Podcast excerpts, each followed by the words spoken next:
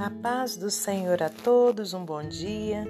Estamos aqui no dia 21 de dezembro de 2023 para meditarmos na palavra do Senhor. Hoje eu te convido a abrir no livro de Isaías, capítulo 9, versículos 2 ao 7. O povo que andava em trevas viu uma grande luz, e sobre os que habitavam na região da sombra de morte resplandeceu a luz.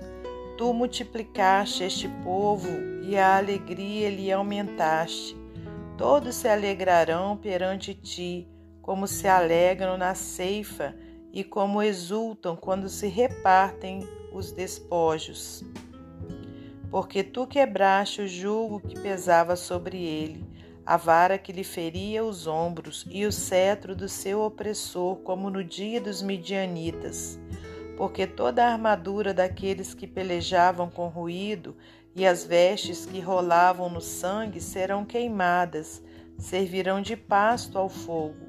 Porque um menino nos nasceu, um filho se nos deu, e o principado está sobre os seus ombros, e o seu nome será maravilhoso, conselheiro, Deus forte, Pai da eternidade, príncipe da paz. Do incremento deste principado e da paz não haverá fim sobre o trono de Davi e no seu reino para o firmar e o fortificar em juízo e em justiça, desde agora e para sempre. O zelo do Senhor dos Exércitos fará isso. Senhor Deus e Pai, te agradecemos por mais essa oportunidade de estarmos aqui meditando na palavra do Senhor. Peço-te perdão pelos meus pecados e te peço, Pai, que abra o nosso entendimento espiritual para que compreendamos o que o Senhor tem a nos dizer. Muito obrigado por tudo que o Senhor tem feito, por tudo que o Senhor ainda irá fazer. Entregamos esse dia em tuas mãos, te pedindo a sua bênção sobre nós e sobre cada um dos nossos familiares. Te louvamos por tudo. Glórias a Deus Pai, a Deus Filho e a Deus Espírito Santo. Amém. Meus amados irmãos, minhas amadas irmãs, é com muita alegria que estamos aqui para mais um dia de meditação na palavra do Senhor. Hoje nós temos essa passagem aqui no livro de Isaías. Sabemos que Isaías foi um profeta e um dos profetas que é, mais foi usado por Deus para é, profetizar sobre o nascimento né, do nosso Senhor Jesus Cristo. Estamos chegando é, o dia em que comemoramos o nascimento do nosso Senhor Jesus. Ninguém ao certo sabe se foi nessa data, né, segundo os historiadores. Provavelmente até não foi, de acordo com a história, né, história secular, mas é, foi né, destacado esse dia para que todos, todas as pessoas, né, todos os cristãos é, festejassem né, o nascimento do nosso Salvador. Glórias a Deus. É, com certeza é um dia maravilhoso, um dia onde as famílias se reúnem é, desejamos que, aliás, né, eu creio que todos nós desejamos, desejávamos que todas as famílias da terra né, pudessem ter alegria, pudessem estar unidos, pudessem é, verdadeiramente dedicar né, essa noite de Natal ao Senhor Jesus, tendo paz em seus lares mas ao mesmo tempo sabemos que infelizmente não é dessa forma que ocorre, porque muitas pessoas não compreenderam ainda, né, que o nosso Senhor Jesus Cristo é o nosso rei, aquele que centenas e centenas de anos antes do seu nascimento já tinha sido predito, né, que ele nasceria conforme a gente leu aqui através dessa passagem, né, que o povo andava em trevas, o povo que andava em trevas, né, viu uma grande luz, e sobre os que habitavam na região da sombra de morte resplandeceu a luz. Glórias a Deus.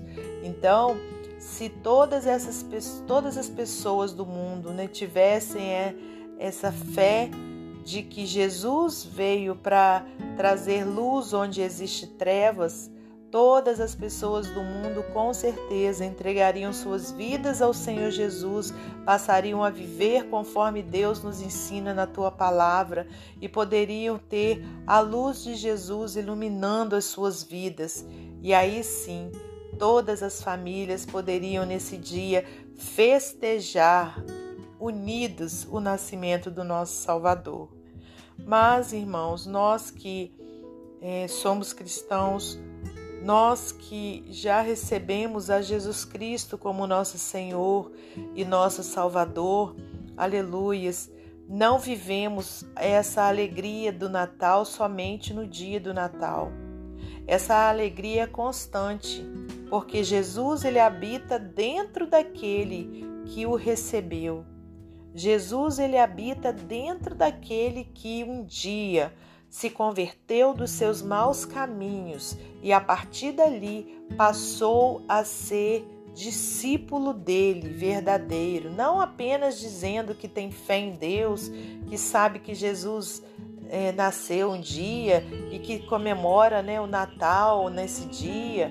Não, não. Jesus ele habita todos os dias na vida daquele que, um certo momento da sua vida, conheceu a Cristo pela palavra de Deus, conheceu que é preciso abandonar as velhas práticas, abandonar o pecado e começar então uma vida nova com Cristo. Esse sim, Jesus nasceu para ele e vive dentro dele. Aleluias. Então essa alegria constante ainda que passe por dificuldade, ainda que esteja enfermo, ainda que esteja com necessidade financeira, glória a Deus, mas Jesus habita dentro dele. Aleluias! Então, irmãos, meu irmão, minha irmã que está aí do outro lado, né, que está ouvindo essa mensagem nessa manhã, se você ainda não teve esse encontro verdadeiro com Jesus, assim como o apóstolo Paulo. O apóstolo Paulo, se você quiser conhecer a história dele, vai lá em Atos dos Apóstolos, né, para você conhecer. O apóstolo Paulo ele era um perseguidor da igreja, né? Ele mandava matar os cristãos.